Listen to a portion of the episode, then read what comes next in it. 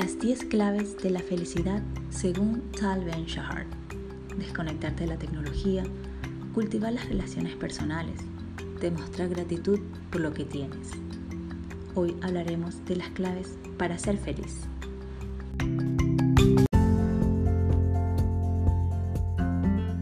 Primero, creer en la felicidad.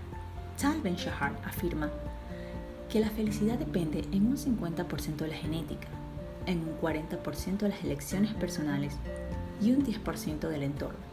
Esos porcentajes pueden cambiar en situaciones extremas, como en una guerra. Dicho de otra forma, puedes ser feliz si quieres ser feliz. Depende de ti, tus elecciones y tus conductas.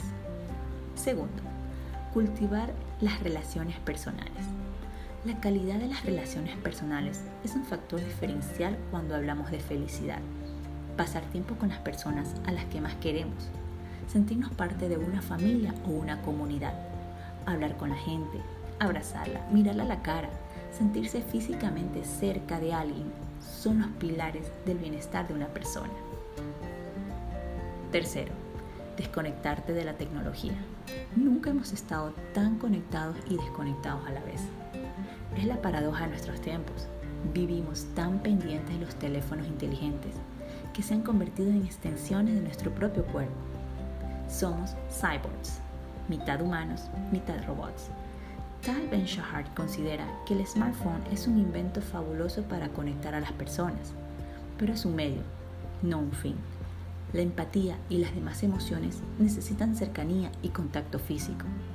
Hay que aprender a desconectarte de la tecnología o por lo menos a poner límites. Cuarto, concederte el permiso para ser humano. Ser humano es asumir que los sentimientos negativos tienen cabida. Uno de los principales obstáculos en la búsqueda de la felicidad es creer que se puede estar siempre feliz. Las redes sociales juegan un papel importante en este sentido. Tendemos a creernos todo lo que hay en ella, ver la vida de los demás y pensar que es perfecta. Y todo eso nos provoca mucha frustración. Es más, nos sentimos obligados a fingir una vida perfecta y mostrarla en redes sociales. Para ser feliz hay que ser auténtico y real. Quinto, aprender a descansar. Muchos expertos coinciden que el gran enemigo del bienestar es el estrés, una especie de pandemia global. Ben Shahar comparte esta teoría, pero afirma que el verdadero problema no es el estrés en sí, sino la falta de recuperación no se trata solo de dormir, sino de descansar.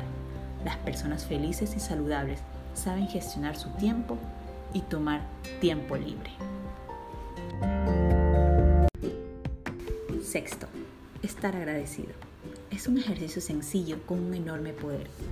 Tal Ben Shahar confesó que uno de sus rituales es escribir cosas por las cuales se siente agradecido.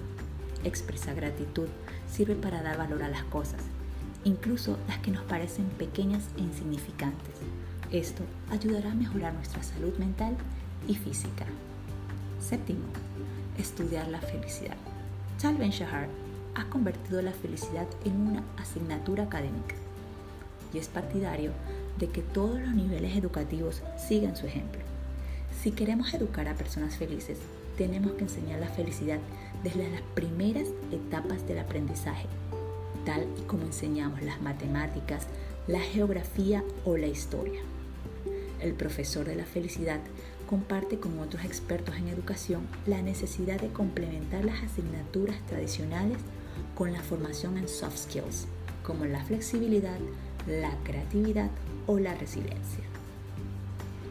Octavo, invertir en la felicidad, de la escuela a la empresa, el trabajo es uno de los principales indicadores de nuestros niveles de felicidad. Para este experto en disciplina positiva, mucho depende de nosotros y de cómo afrontamos el día a día en el lugar de trabajo. Sin embargo, las organizaciones pueden hacer mucho para que sus trabajadores sean felices. De hecho, deberían invertir en la felicidad. Un trabajador feliz trabaja más en menos tiempo y es mucho más creativo. Se trata de cambiar los términos de la ecuación. No es éxito causa felicidad, efecto, sino felicidad la causa el éxito, el efecto. Noveno. Hacer lista de tus pasiones y puntos fuertes. Ben Shahar es también el creador del proceso MPS, siglas en inglés de significado, placer y puntos fuertes. Este método consta en establecer lista de cosas que son significativas para nosotros, cosas que nos provocan placer y finalmente nuestros puntos fuertes.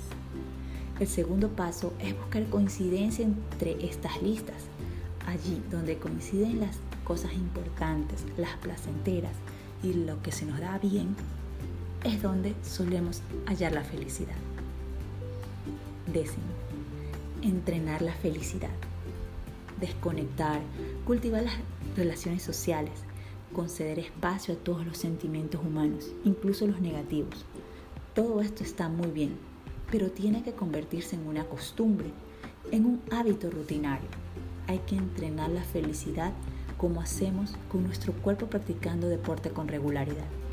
Si quieres ser feliz, empieza a hacer las cosas que te hagan feliz todos los días a partir de ahora.